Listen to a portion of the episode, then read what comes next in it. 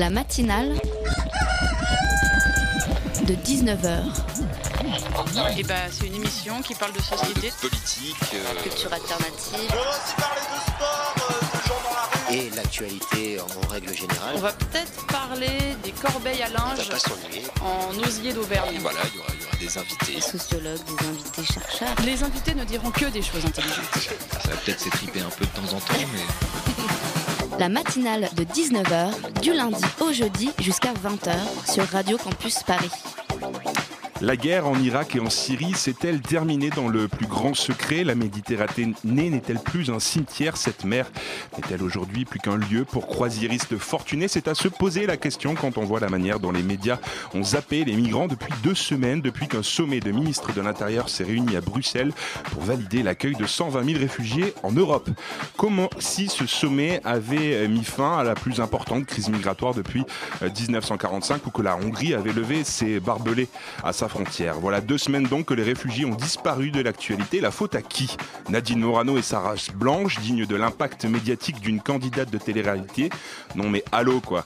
La faute à quoi? À la mise à nu d'Air France ou l'élimination de l'Angleterre dans sa propre Coupe du Monde de rugby qui, je dois l'avouer, m'a procuré autant de plaisir que la ratatouille maison de ma maman.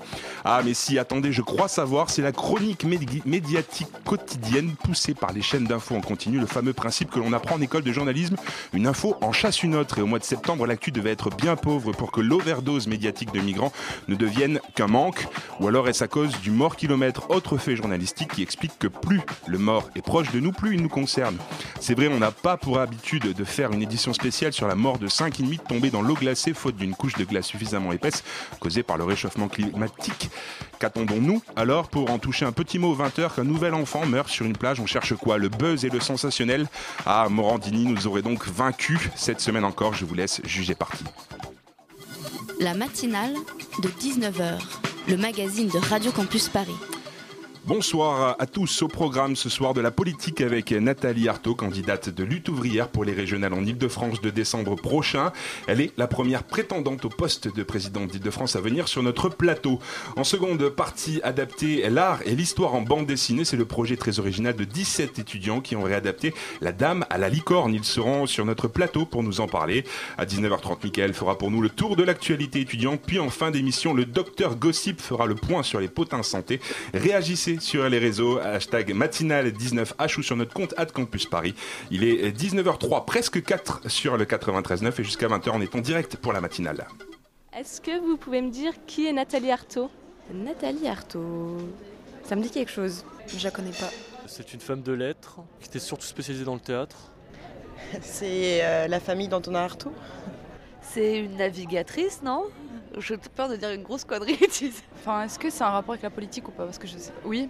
Euh, c'est celle qui a pris la suite de euh, Marie-Georges Buffet Oui, alors Nathalie Arthaud, celle qui a remplacé Arlette Laguet. C'est une politique.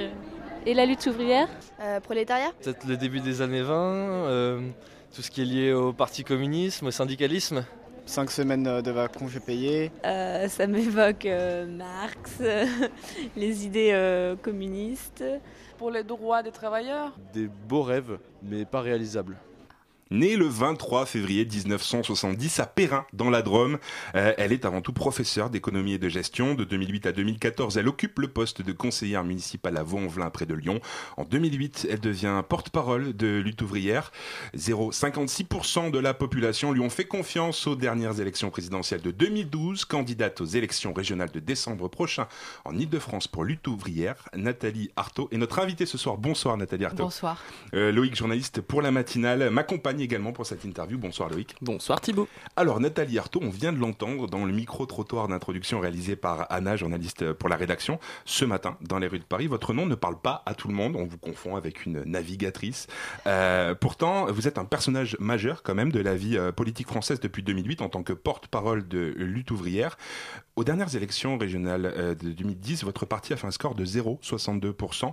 Euh, quel est l'objectif de se présenter quand on fait un si faible score? C'est avoir une tribune? C'est défendre ses idées. Voilà, vous savez, on, on est minoritaire. Nous sommes à contre-courant. Voilà, il ne faut pas s'en étonner parce que tous les jours, quand même, hein, du matin au soir, on nous prêche, on prêche aux travailleurs, aux exploités, aux plus pauvres, la résignation. Hein, le fait qu'il bah, n'y a pas d'argent, que c'est la crise, qu'on ne peut rien faire, qu'il faut euh, euh, s'habituer à ce chômage de masse, à ce chantage patronal, à ces bas salaires, etc. etc. Nous, nous disons exactement l'inverse, qu'il n'y a aucune raison de s'habituer. Dans le micro-trottoir que vous avez fait, euh, j'ai bien entendu, hein, ah oui, ce sont des rêves. Eh bien, justement, non, nous ne croyons pas que ce sont des rêves. Nous pensons qu'il y a beaucoup de richesses dans la société. Simplement, euh, tous les jours, on nous explique euh, le contraire, hein, que c'est la misère. donc, nous sommes à contre-courant, mais bah, nous tenons à défendre nos idées parce que nous pensons qu'y compris les minorités d'un jour peuvent faire le plus tard bah, des majorités voilà, tout ça, ça peut changer à condition effectivement bah, de continuer à défendre nos idées. C'est pas parce qu'on est minoritaire que nous avons forcément tort, hein je n'ai pas dit le contraire, mais justement, donc du coup, c'est une tribune. Est-ce que votre rêve peut devenir une réalité? Ah, moi j'en suis convaincu. Moi je suis convaincu qu'on peut transformer de fond en comble cette société pour qu'enfin elle permette à, à, tout un chacun de vivre dignement. Alors euh, c'est pas les moyens qui manquent dans la société. Aujourd'hui, vous êtes juste pour info crédité d'un pour cent selon un, dernier sondage euh, paru dimanche dans Le Parisien. Euh, votre formation n'est pas au Conseil régional. S'allier avec d'autres partis de gauche ne serait-il pas un moyen, un meilleur moyen en tout cas pour exister et faire entendre votre voix? Alors déjà, il faudrait s'entendre sur la gauche, qu'est-ce que ça signifie? Qu'est-ce que ça veut dire la gauche? Le front de gauche. Le, Bon, parce que si vous parlez de la gauche gouvernementale et en particulier du Parti socialiste qui euh, dirige aujourd'hui, écoutez, nous n'avons rien à voir, mais absolument rien à voir avec ceux qui gouvernent aujourd'hui. Voilà, et qui mènent une politique anti-ouvrière. On l'a vu encore sur euh, la question d'Air France. Regardez comment ils ont euh, choisi le camp du patronat qui licencie, qui impose des sacrifices encore aux travailleurs, qui ment, qui manœuvre. Hein, et qui mène une politique violente. Mais dans cette idée-là, vous êtes d'accord un petit peu avec Jean-Luc Mélenchon, par exemple Pourquoi ne pas s'allier avec lui? Alors, euh, je... nous, nous disons hein, qu'il faut mettre en avant les intérêts des travailleurs dans ce qu'ils ont d'opposé au patronat aujourd'hui, parce qu'il y a une lutte de classe dans la société aujourd'hui. Il ne faut pas la cacher. Il faut au contraire dire que, bah oui, euh, vous savez, c'était même la, grande phrase de Warren Buffett qui avait expliqué que, bien sûr, qu'il y avait une lutte de classe et que c'était les riches qui étaient en train de la gagner. Bah, pour une fois, j'étais d'accord avec un, grand capitaliste, un grand représentant de la bourgeoisie, vous voyez. Il y a une lutte de classe. Et nous, c'est bien euh, ça que nous voulons euh, signifier et nous voulons dire aux travailleurs qui sont conscients de la subir, aujourd'hui et qui ne se résignent pas justement au coup qui leur tombe dessus, de prendre la parole, de le dire. Et vous voyez, ce n'est pas du tout euh, les axes de, euh, de campagne de Jean-Luc Mélenchon ou même ce qu'il défend. Hein. quand vous l'écoutez, euh, Jean-Luc Mélenchon nous explique que non, en réalité, tout ça c'est conciliable, hein, qu'il faut défendre les intérêts généraux de la France comme s'ils existaient. Nous ne pensons pas, nous, qu'il y a des intérêts généraux dans le pays. Et, que, et nous pensons que tous ceux qui nous expliquent qu'il y a l'intérêt de l'entreprise en général, eh bien, juste, ils font passer sous la table les intérêts, en fait, des travailleurs et des ouvriers à qui aujourd'hui on impose sacrifice sur sacrifice. Entendre le camp des travailleurs, c'est votre slogan de campagne hein, pour ces régionales dans 12 et 13 nouvelles régions. Euh, il n'y a que la Corse hein, où vous ne serez pas représenté.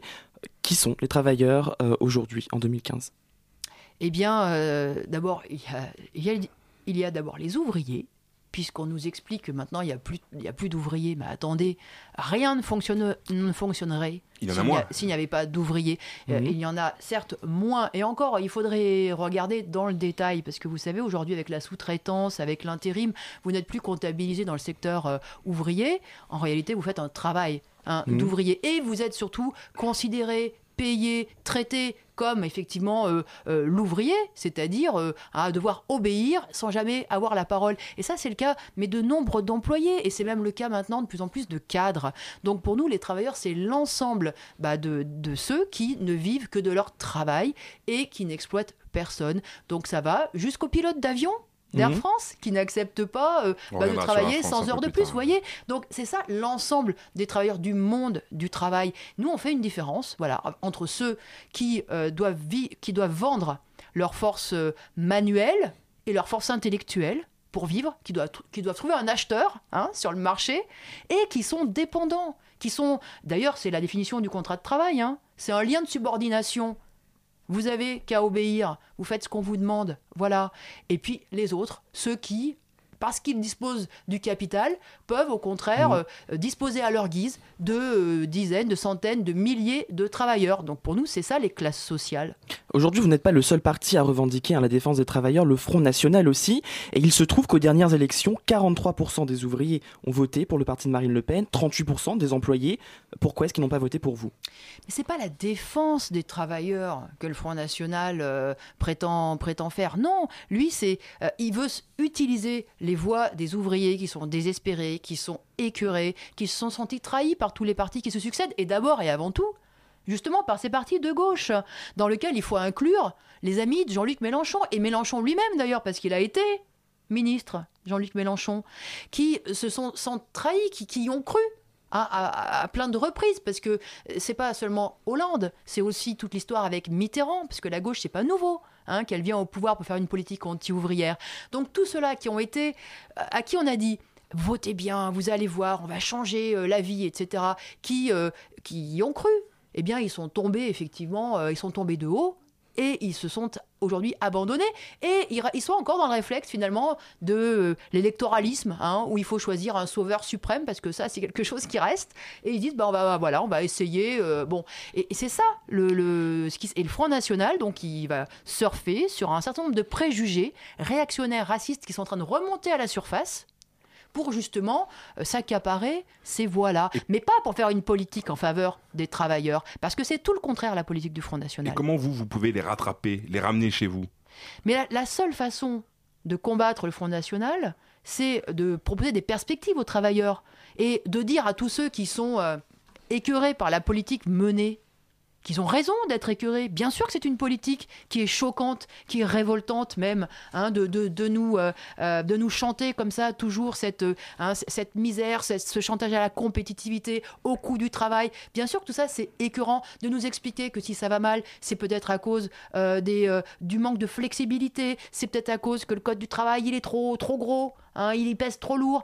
Tout ça, bien sûr que c'est révoltant, mais c'est pas parce qu'on veut rejeter la droite, le Parti socialiste qu'on voit au gouvernement, qu'il faut se, se, se- se jeter dans, dans les bras de n'importe quel politicien euh, qui passe et qui euh, promet. Mais quelle est votre stratégie choses- pour les ramener vers vous, justement? Donc, eh bien, c'est de dire aux travailleurs que s'ils ont des intérêts propres à eux de classe et que euh, on peut bien sûr euh, contester aujourd'hui cette politique patronale, on peut revendiquer notre dû, on peut combattre le chômage, mais ça, ça dépend du rapport de force. C'est Donc, du coup, avoir plus de gens qui votent pour vous? Non, du rapport de force que les travailleurs ils peuvent imposer dans la rue, dans les grèves, dans la mobilisation. Ça dépend de leur union, de leur détermination, de leur conscience aussi, de leur conscience justement d'avoir à prendre l'argent là où il est. Vous pensez que les à gens sont résignés aujourd'hui Les décisions, ils sont aujourd'hui passifs, hein. passifs. Passif, pas résigné. Non, parce que la résignation c'est trop définitif. Moi, je crois que tout ça, euh, ça peut changer très vite. Regardez. Ceux d'Air France, ils étaient euh, On reviendra sur Air France. Quoi, euh, passifs, résignés tout à Je crois qu'ils étaient très, étaient très en colère. Ils étaient très en colère. Alors moi, euh, j'espère que cette colère, un jour, oui, elle s'organisera et que elle euh, se transformera en, une, démarche pour imposer un rapport de force qui fasse tellement peur justement à tous ceux qui dirigent, qui s'octroient des parachutes dorés, des, salaires en, or là, qui, se permettent de, distribuer leurs dividendes à tout va, qui leur fassent peur et euh, qui euh, du coup les obligent à lâcher un certain nombre de choses. Donc voilà, c'est en renouant, si vous voulez, avec les perspectives qui sont propres aux travailleurs. C'est sûr que c'est pas nouveau. J'ai entendu, oui, 1920. euh, bien sûr que c'est pas nouveau. micro-trottoir. Bah, depuis qu'il y a des ouvriers, bah, il faut qu'ils se battent. Il faut qu'ils se battent euh, pour euh, qu'on leur paye leurs heures supplémentaires, pour qu'on leur donne, pour qu'on, pour qu'ils aient un minimum de droits, il faut qu'ils se battent. Et ben ça, il faut que ça continue. Toutes ces idées, elles ont été discréditées. Donc continuez, Mais il faut, au- nous, nous pensons qu'elles sont d'actualité et que c'est même l'avenir en fait. donc continuez de se battre. C'est euh, votre slogan au niveau national. On reviendra tout à l'heure sur les régionales. Je vous propose de faire une petite pause.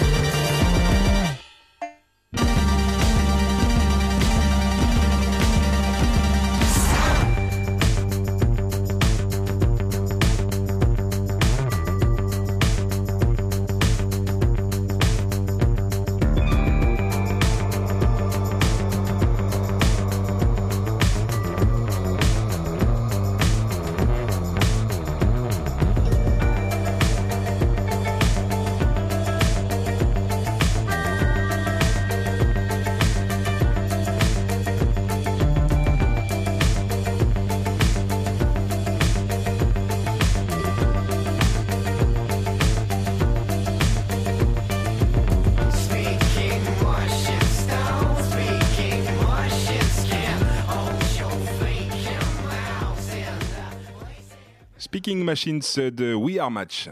La matinale de 19h du lundi au jeudi jusqu'à 20h sur Radio Campus Paris. 19h et 18 minutes sont passées. Nous sommes de retour sur Radio Campus Paris avec Nathalie Artaud, candidate de lutte ouvrière au régional de décembre prochain en Ile-de-France. On a beaucoup cherché, Nathalie Artaud, sur votre site internet euh, Lutte ouvrière. Euh, on n'a pas vu de véritable programme euh, pur et dur pour, en tout cas, la région Ile-de-France. Beaucoup d'indignation sur des sujets divers et variés de la société et euh, notamment qui, qui impliquent le patronat. Euh, au printemps dernier, vous avez déclaré qu'il était trop tôt pour annoncer votre programme. Nous sommes aujourd'hui le 7 octobre, euh, deux mois des, des présidentielles, pardon, j'anticipe, des régionales.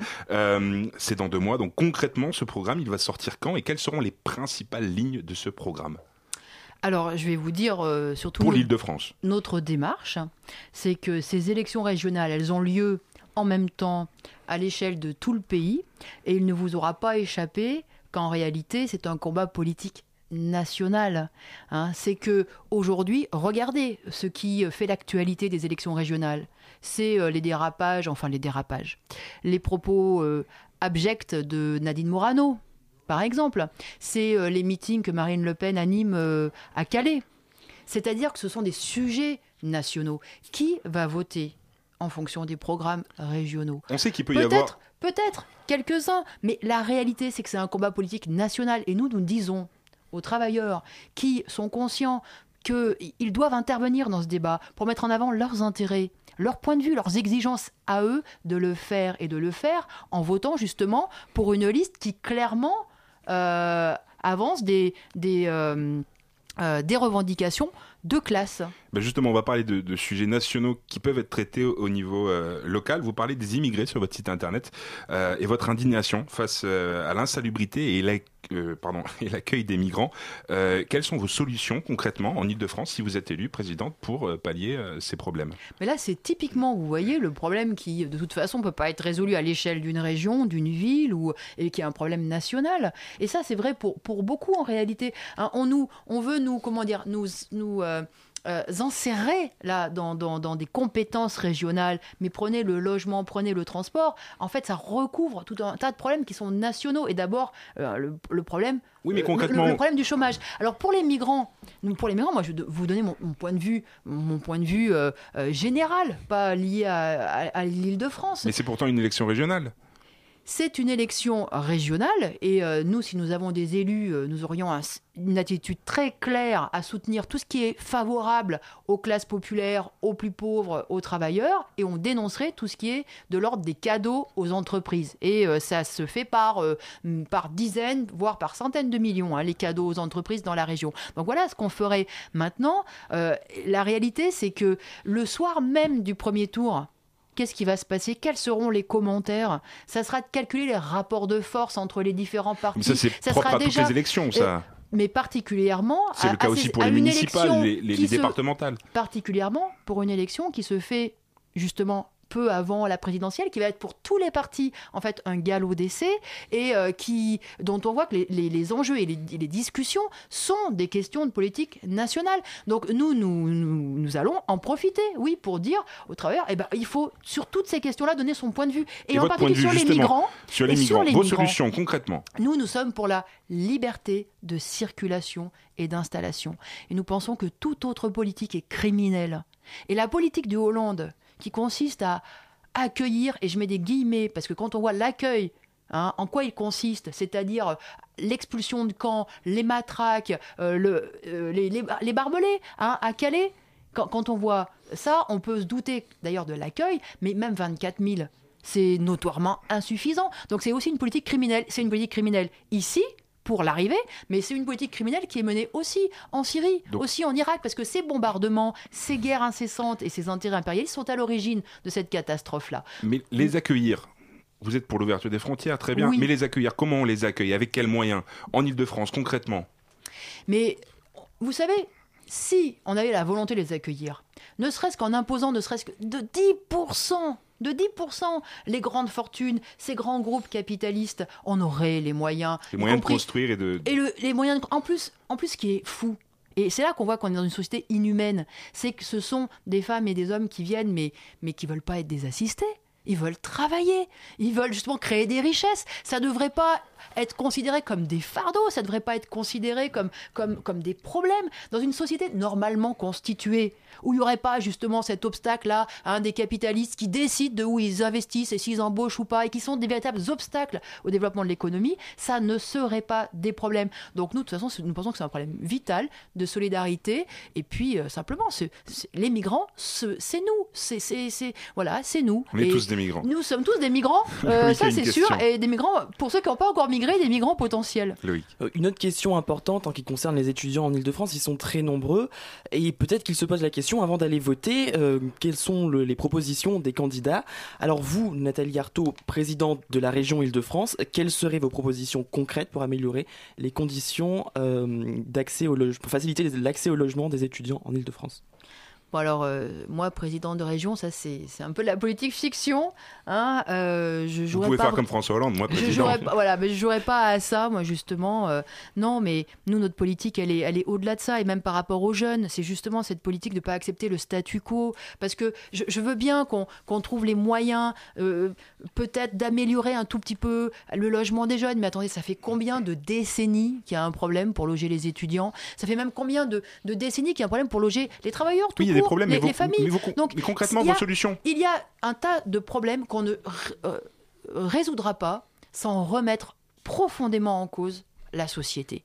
comment Sans on la remet en cause, cette société Profondément en cause ce qui la dirige, ce qui la domine, toutes ces puissances économiques. Comment on la remet en cause qui- Eh bien, nous, nous pensons en renversant la, bourgeoisie, en contestant le fait que ces gens-là, en vertu du fait qu'ils ont apporté les capitaux, ils ont le droit de tout décider. Ce qui va être construit, ce qui va être investi, ce qu'on va consacrer à la spéculation, etc. Et finalement, ils décident de tout. Ils organisent toute la vie économique et du coup euh, la, la vie sociale. Nous, nous contestons à cette minorité-là le droit de décider pour tout le monde. Et qu'enfin, toutes ces richesses et toutes ces potentialités, toutes ces possibilités dans la société, qu'on puisse ensemble discuter de ce que nous en faisons. Elles sont fantastiques, ces possibilités-là. Donc, mais ça, ça nécessite de changer la société et de s'appuyer sur tous ceux, justement, qui, sont, euh, qui en souffrent de cette société, qui en sont les victimes. Loïc Donc, les travailleurs.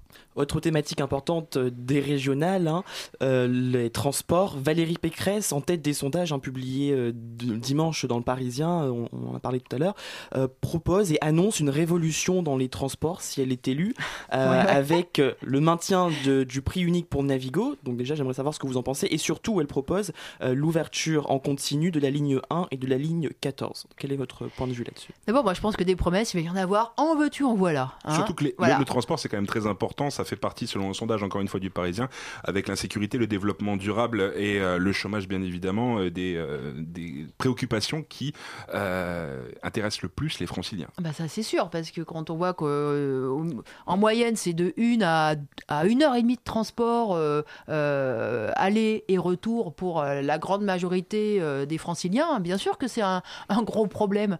Mais ce que je veux dire par là, c'est qu'ils ils vont tous surenchérir sur les promesses. Il faut quand même bien comprendre que les promesses, ça n'engage que ceux qui y croient. Regardez comment, y compris Hollande, euh, le lendemain même de son, de son élection, il a remballé toutes ses promesses, il les a mises de côté. Qu'est-ce qui vous dit que demain, Pécresse arrivant à la région va dire Ouh, j'avais pas vu que finalement la facture laissée par les socialistes était tellement grande, finalement je ne peux plus acheter les 700 nouvelles rames que j'avais promis, etc., etc. Donc ne croyons pas à tout ça, hein, ne et, et surtout, euh, euh, voilà, il faut, il faut être conscient que les progrès qui seront réalisés, à tous les niveaux, que ce soit au niveau euh, de la lutte contre le chômage, sur l'hébergement, sur le transport, il va falloir se battre pour les arracher. Parce que vous voyez, même y compris par rapport au, au transport, il y a aussi le problème de la finan- du financement. Qui est-ce qui finance?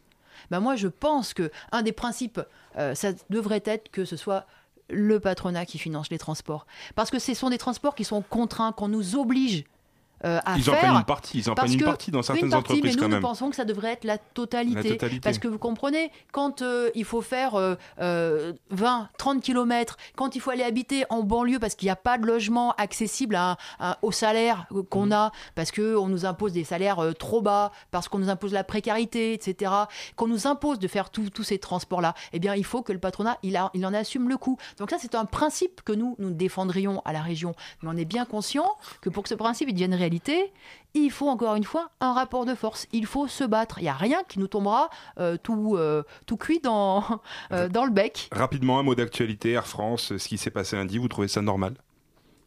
Moi, je. D'abord, il y a eu une grande manifestation à Air France lundi. Que vous trouvez ça euh, normal? 2000. Et moi, je, je qui pense que, passé que la colère, elle explose. C'est tout à fait. c'est logique. Hein, et c'est les patrons d'Air France qui sont responsables de ça. C'est, ils ont un retour de manivelle de leur propre politique, qui a été une politique extrêmement violente, qui a exacerbé effectivement euh, les tensions, parce que ça a été sacrifice sur sacrifice là depuis 4 ans. Donc euh, là, ils ont effectivement un retour de bâton. Mais il faut qu'ils s'attendent à quoi, tous ces gens-là qui, qui dirigent, qui imposent leurs lois, que, que, euh, que, que les travailleurs ils s'inclinent, que ils, justement ils Mais se arracher la chemise résignent, d'un homme, quand même, c'est violent quand même la violence. Bon. Donc du coup, vous prenez la révolution par la violence? Moi, ce que je pense, c'est que la, véritable est violence, elle n'est pas dans ce camp-là. La véritable violence, elle est dans le camp de tous ceux à, qui on enlève Mais du coup, son c'est emploi, ses perspectives, etc. Moi, je milite pour qu'il y ait un rapport de force collectif conscient pour que ce soit organisé parce qu'il n'y a que ça qui Mais peut c'est être efficace contre-productif, vous C'est êtes d'accord c'est pas en, en- Toute la France en- a l'impression que tout le monde se met à dos euh, les, ça- les employés d'Air France avec ça, il faut c'est le ça. dénoncer. C'est un- une campagne médiatique ignoble. C'est du matraquage médiatique qui. c'est réel. euh, mais qui cache la réalité, qui cache la réalité que euh, la violence, elle a été subie dans, dans leur vie, dans leurs conditions de travail de- depuis 4 ans, qui cache le fait que c'est une direction qui, qui, qui ment, qui euh, manœuvre, qui essaye d'opposer les uns aux autres. Donc c'est ça la réalité qu'on oublie. On oublie, voilà, parce qu'il y a quelques images qui sont très, voilà, euh, euh, sur une histoire d'une chemise perdue, on oublie les 2900 emplois qui vont être supprimés, et c'est moins télégénique. on en parle- on- C'est on- moins c'est télégénique. moins télégénique, mais on- hein, on- que- on en parle également. Que de filmer les queues devant Pôle emploi ou au restaurant c'est- du cœur, mais ça, c'est une grande violence, et c'est la violence sociale la plus En tout cas, on a, importante. on a entendu votre avis là-dessus. Alban, notre euh, journaliste, était à côté et a écouté la matinale et a peut-être des rédactions, euh, des réactions, pardon, à nous faire. J'ai surtout une question. bonsoir Nathalie Arthaud.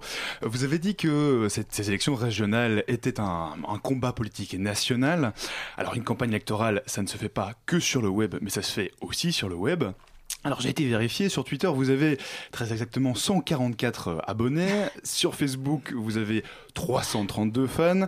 Alors titre de comparaison hein, pour nos éditeurs, Valé- Valérie Pécresse, donc des Républicains, a elle 154 000 followers sur Twitter et 46 000 fans sur Facebook. Alors la question c'est simple, Est-ce que vous avez l'intention de développer votre présence sur les réseaux sociaux avec euh, cette campagne Simple euh, et pour les rapide. élections régionales? Bah, écoutez, oui, petit à petit, euh, l'oiseau fera son nid.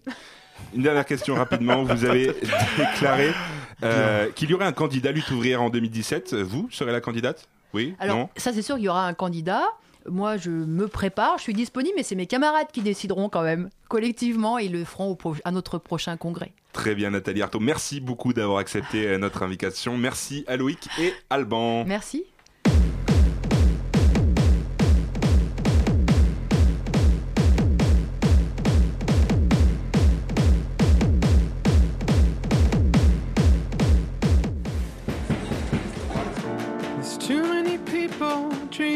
They. Fell in love with a girl after she ran away. Now I tired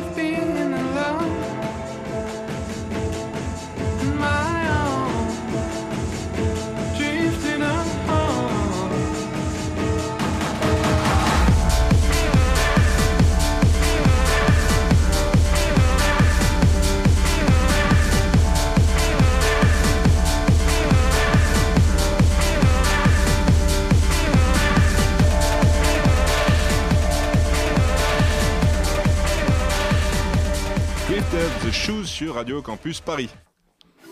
La matinale de 19h sur Radio Campus Paris. 19h33 sur Radio Campus Paris 93.9. Continuez à réagir sur les réseaux sociaux, hashtag matinale19h ou sur notre compte Facebook, la matinale de 19h. Il fait pour nous le tour de l'actualité étudiante. Bonsoir Mickaël. Salut Thibaut. Alors ce soir, tu vas nous parler d'assaut que tu as rencontré au forum Semaine Vie de Campus à la Sorbonne Nouvelle Paris 3. En effet, donc euh, beaucoup de- beaucoup d'associations dont Radio Campus Paris sont présentes sur ce forum toute la semaine. Et vu que j'étais là-bas hier pour représenter la radio, j'ai eu la chance de pouvoir échanger avec d'autres assos. Notamment l'assaut Autre Monde. Exactement. Cet assaut lutte contre les discriminations et le cloisonnement en créant du lien social avec des personnes isolées, des sans-abri et des migrants. En gros, leur objectif c'est de favoriser la mixité sociale sans parti pris religieux ou ethnique. Et concrètement, euh, que propose cette association pour venir en aide à ces personnes?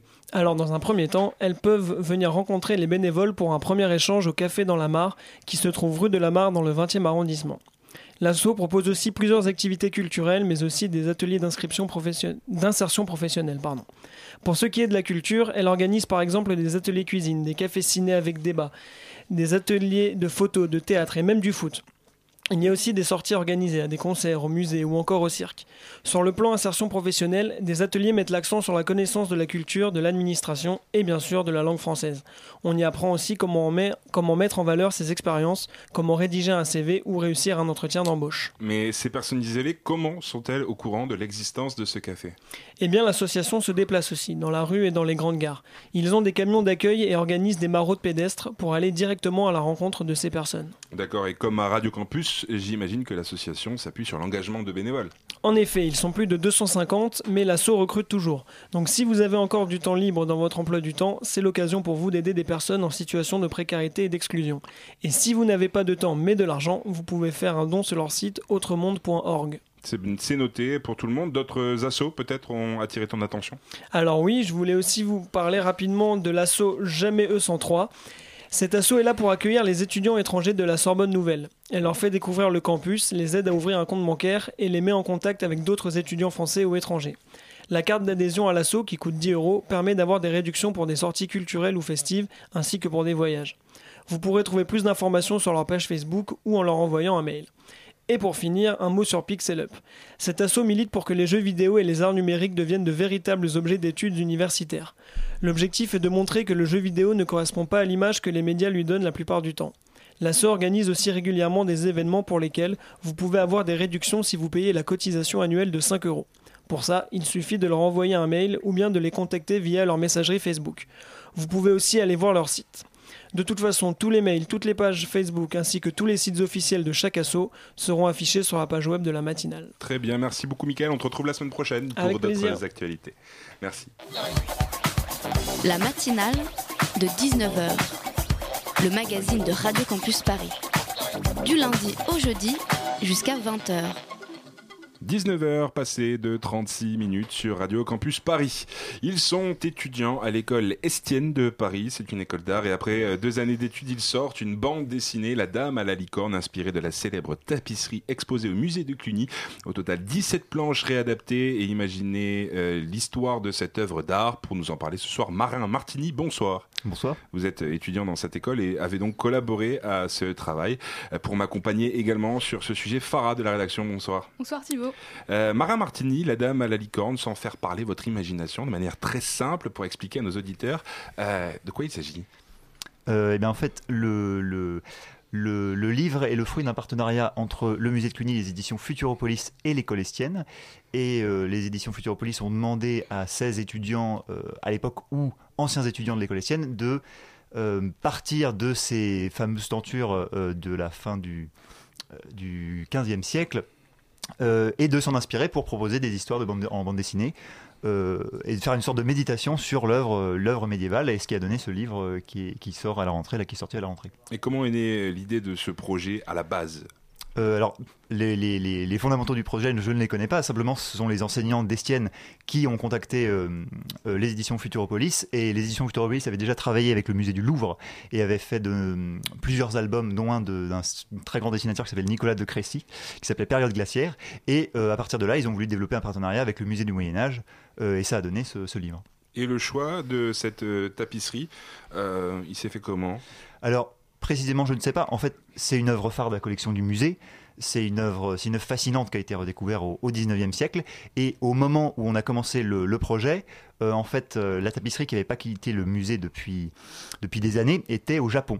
Et donc nous, on a été documenté sur, euh, sur la tapisserie, mais elle est revenue dans une nouvelle scénographie au musée quelques semaines plus tard. Et c'est là qu'on l'a découvert euh, véritablement. Et c'est vraiment très impressionnant parce que c'est très grand, c'est très très beau et c'est très mystérieux. Elle a été restaurée de nombreuses fois et maintenant elle est dans un, un écrin formidable. Donc elle vous a été imposée en quelque sorte pour Complètement. ce projet Complètement. C'est c'est un projet d'étude en fait au final. Euh, oui, qui est devenu un projet professionnel euh, par la suite. Farah? Et combien de temps s'est écoulé entre l'initiative de réaliser ce projet, euh, de l'initiative de faire ce projet et la réalisation effective? Alors en fait, euh, nous on a été informés, on a été lancé sur le projet. euh, je pense au, début de l'année 2000, euh, 2015 et puis on, a, on a commencé à travailler dessus en début d'année Ensuite, le projet a été mis en stand-by, puis on a sélectionné certains, certaines propositions d'étudiants et on a retravaillé dessus euh, l'été, euh, l'été, oui, l'été 2015. Et puis voilà, on a terminé ça euh, il y a, il y a maintenant 2-3 mois. Et sur quoi vous êtes appuyé pour réaliser ces planches Des travaux sur d'autres récits en images antérieures, au 6e et 10e siècle? Alors oui, effectivement. Alors je pense que ça, ça dépend de chacun. Chacun a sa réponse là-dessus. On a, on est allé voir les tapisseries d'abord. On on s'est imprégné de ces tapisseries, de toute la documentation qu'on avait autour. Et je pense qu'après, il a fallu qu'on les oublie un peu et qu'on, que chacun euh, parte avec ses, ses propres références contemporaines ou beaucoup plus anciennes. Effectivement, il y a des dans l'art médiéval, même si on fait remonter en général la bande dessinée euh, au début du 19e, en fait, euh, dans l'art médiéval, il y a beaucoup de combinaisons texte-image très très très diverses qui nous ont, qui nous ont pour, pour nos histoires à partir de la tapisserie. Mais c'est vrai que chacun a choisi un angle d'attaque très différent et c'est ce qui fait la richesse du, du livre, euh, je pense. On y reviendra, mais justement, cette tapisserie a provoqué euh, de nombreux fantasmes, si je puis dire, en littérature ou dans le cinéma notamment. Elle vous en a procuré, à vous, euh, en tant que dessinateur et auteur de BD Alors, euh, je... Alors moi personnellement, j'ai, euh, je me suis un peu, dévié de la tapisserie. Je me suis intéressé à, l'animal licorne à la créature licorne, plus précisément pour revenir après à la tapisserie et faire une sorte de collage à partir des motifs de la tapisserie, notamment voilà la dame, la licorne que j'ai réinjecté dans une histoire qui était une espèce de démonstration absurde de l'inexistence des licornes. Mais il y a d'autres, euh, d'autres histoires où ce qui a frappé les, les, les auteurs, c'était par exemple l'insularité de l'espace dans lequel se trouvent euh, la dame et la licorne. Et vous savez que la licorne, c'était euh, la, la- chasse à la, licorne voulait qu'on appâte la licorne avec une jeune fille vierge et pure. Et ce thème-là a inspiré pas mal, pas mal des auteurs. Donc chacun a vraiment eu sa manière de, de, de partir dessus. Et quel est l'objectif de détourner l'art en BD Rendre plus accessible l'art au grand public? Euh, alors je pense qu'il y a de ça. Euh, je pense qu'il y a de ça parce que c'est vrai que ça rend, euh, ça, mettre un peu de fantaisie dans cet art qui, qui, peut sembler très, très, très lointain en fait. Ça peut être une forme d'accès effectivement à l'œuvre. Ceci dit, le livre lui-même, c'est pas du tout un livre euh, pédagogique sur, euh, sur les tentures de la Dame à la licorne.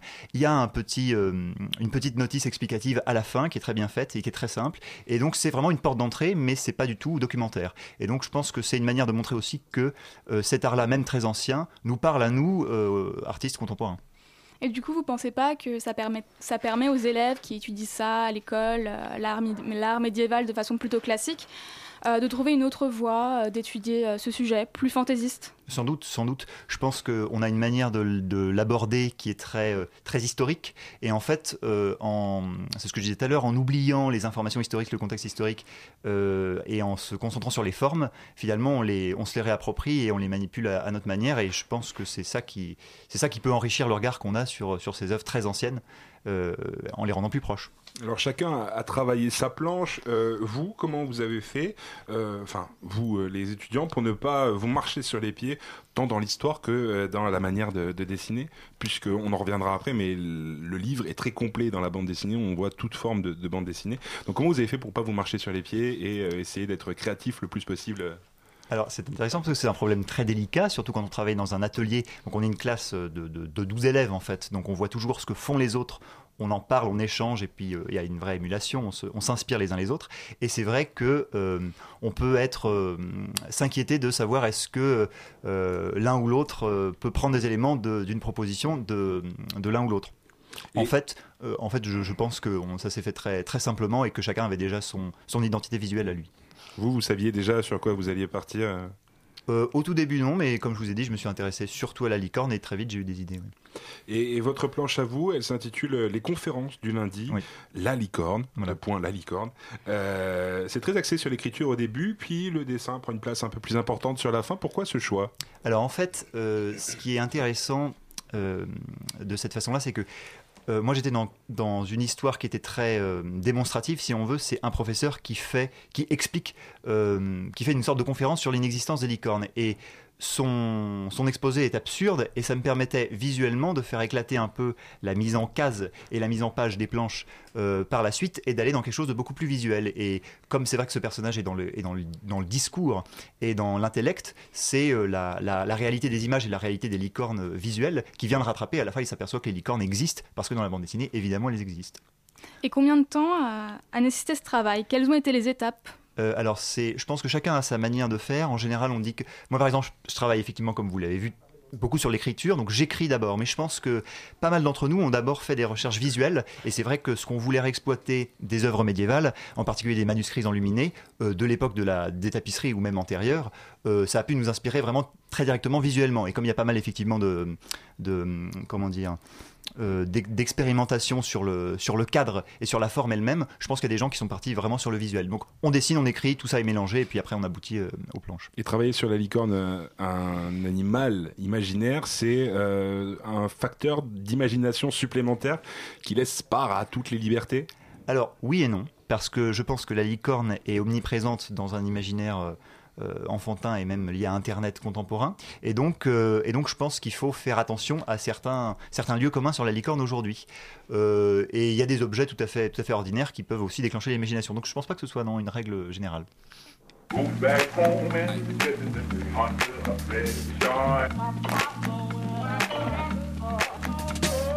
Go back home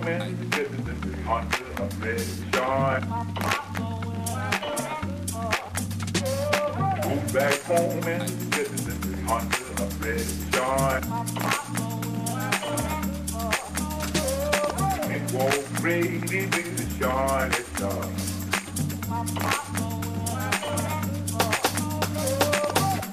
She heard of my new criminal crime.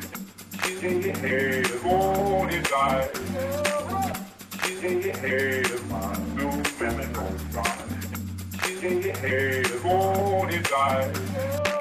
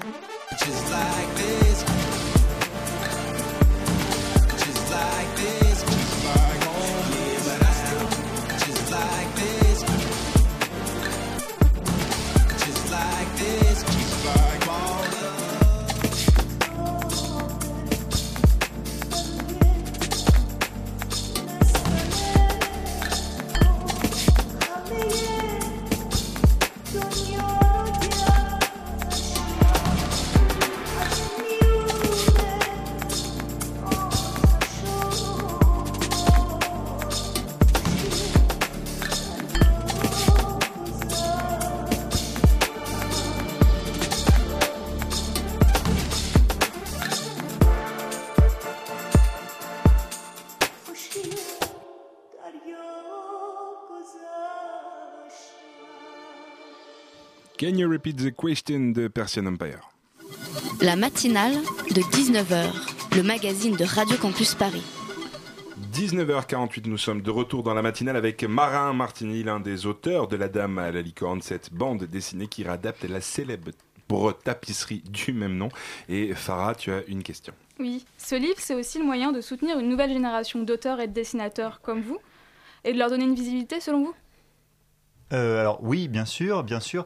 Euh, je pense que c'est, euh, comme je vous l'avais dit, les éditions Futuropolis avaient déjà fait des partenariats avec des grands musées comme le Louvre. Et là, le, montrer tous ces, jeunes auteurs dans leur diversité à partir de, ces collections très, riches et en même temps très anciennes du musée de Tunis, c'est une manière de les mettre en lumière et de montrer qu'il y a, des, idées, il y a de l'envie dans cette génération qu'on représente, oui. Et alors, dans, à côté de cette bande dessinée, euh, il va y aussi y avoir une exposition, une musique Cluny, si je ne me trompe pas. Tout à fait. Euh, sur quoi va porter cette euh, exposition, justement? Eh bien, l'exposition montrera des, des originaux et puis euh, des originaux à la fois de nos, nos planches réalisées, de nos planches finalisées, et aussi de tout le travail antérieur. Et ça permet de montrer tout, tout le travail en amont de croquis et de recherche graphique qu'on fait pour ce travail de bande dessinée, et de le mettre en tension avec les œuvres du, du musée et les œuvres médiévales. On va parler un peu plus précisément de, de la BD. Dans, cette, euh, dans ce livre, il y a 17 planches, toutes différentes. Je suis pas un grand connaisseur de, de bande dessinée, euh, mais sans l'être, on sent très vite la différence de travail d'une planche à l'autre. On peut parler de courant?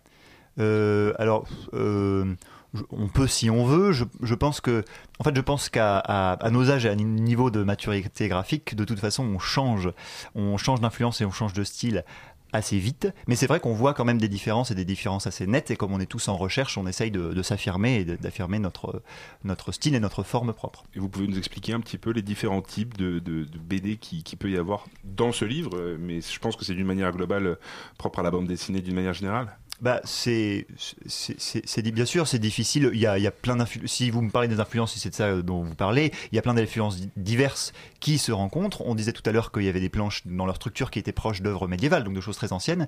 Mais euh, par exemple, euh, je, je pense à notamment euh, une histoire, une, une série de planches réalisée par Adèle Verlinden, et je sais que par exemple, euh, cet auteur-là euh, admire beaucoup un, un dessinateur et illustrateur belge qui s'appelle Benoît Jacques.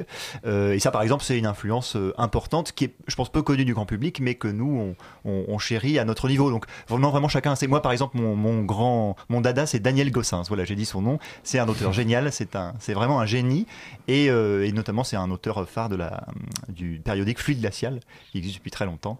Euh, donc voilà, Daniel Gossens, moi, c'est mon, c'est mon dada. Et dans la méthode aussi de travail, il y a euh, le crayon, euh, Bien sûr, de l'ordinateur, ce Tout genre de choses. Et d'ailleurs, à l'exposition, il y aura des, des, des images qui ont été faites de manière purement numérique et qui donc montrées sur écran. Et c'est vrai que la bande dessinée a ses techniques traditionnelles, et, euh, mais qu'aujourd'hui, il y a beaucoup de, beaucoup de créateurs, euh, même, même âgés, enfin, qui travaillent euh, directement, directement numériquement. Et numériquement, le numérique peut prendre la place euh, du traditionnel dans les années à venir?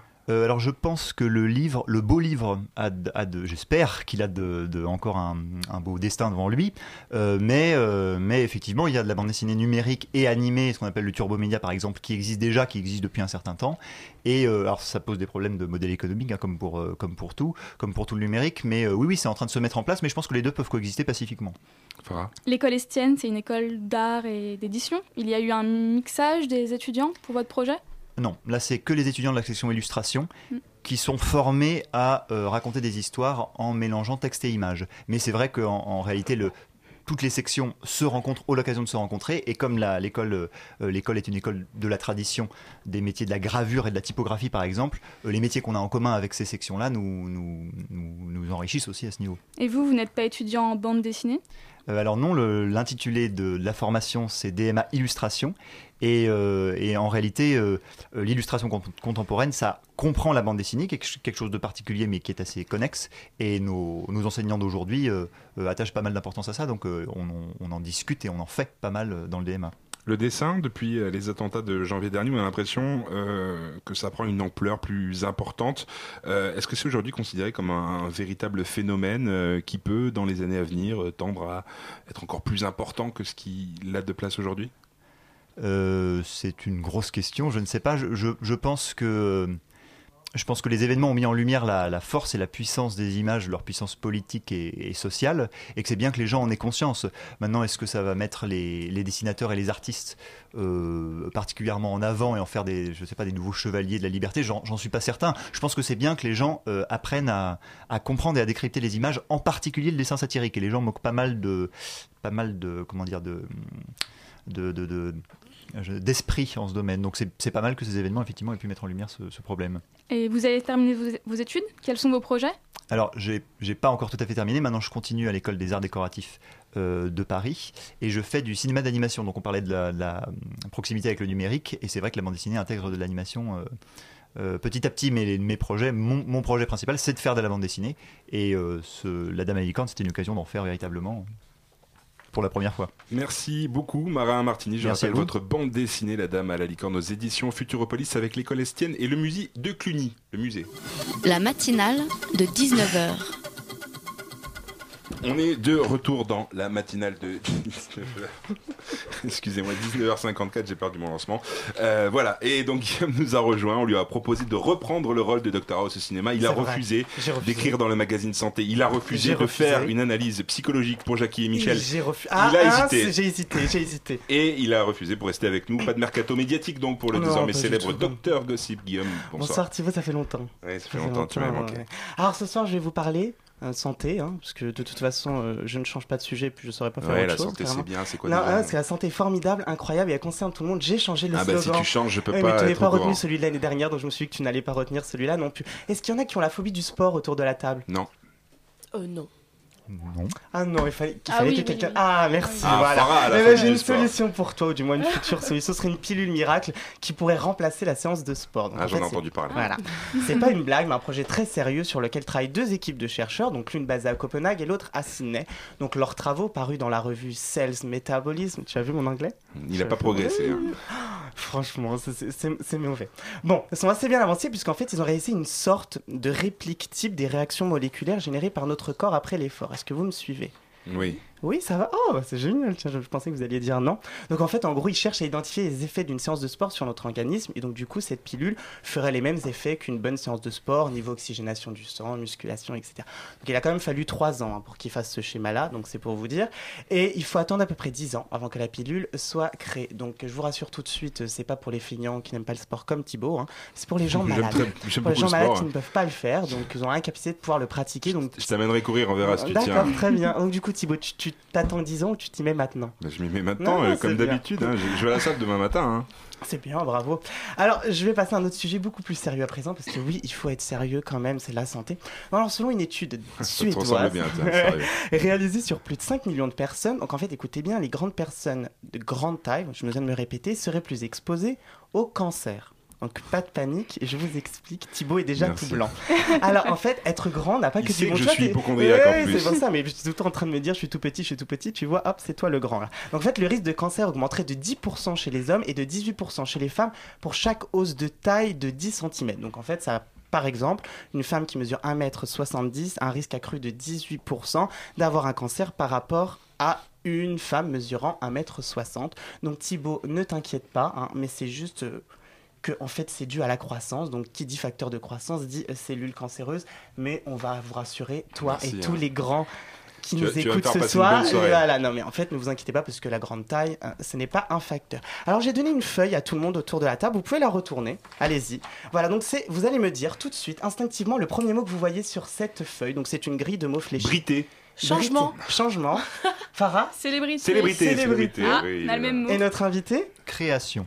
Création. Ah, bah, c'est pas mal. Comme Eh ben, en fait, eh ben, d'après une étude psy, le premier mot que vous avez lu correspond à ce que l'individu recherche le plus. Donc le changement pour Laura, la création pour Monsieur, ça vous va bien?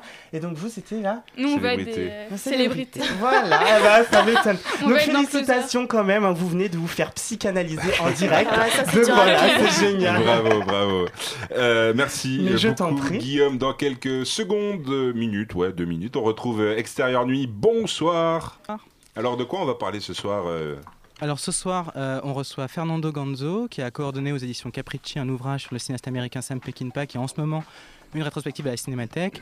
Et en deuxième partie d'émission, on reviendra sur euh, Vers l'autre rive, le dernier film de Kiyoshi Kurosawa. Ok, donc euh, programme cinéma ce soir, euh, jour de sortie d'ailleurs, euh, cinématographique. On sort les popcorn. Merci à vous tous de nous avoir écoutés. Merci à la rédaction de Radio Campus Paris, Elsa à la rédaction en chef, Camille à la coordination et Rémi à la réalisation. Très très bon réalisateur ce soir. La matinale revient demain à 19h avec le Bravo, plus beau Rémi. des Belges de Paris, Alban. Très belle soirée à vous, euh, vous tous sur Radio Campus Paris Bonsoir. 93.9.